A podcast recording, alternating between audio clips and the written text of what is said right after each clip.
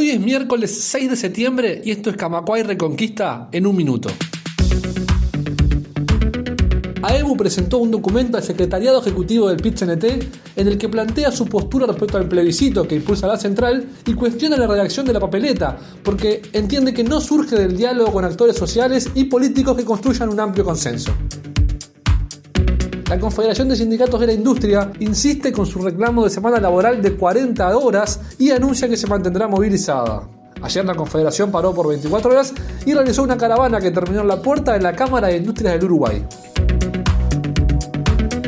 El Frente Amplio resolvió interpelar en Cámara de Diputados a la ministra de Economía, Azucena Arbeleche, y al canciller Fernando Bustillo por las irregularidades y el clientelismo en Salto Grande. El pedido de interpelación fue aprobado con los votos de los diputados del Frente Amplio y de Cabildo Abierto.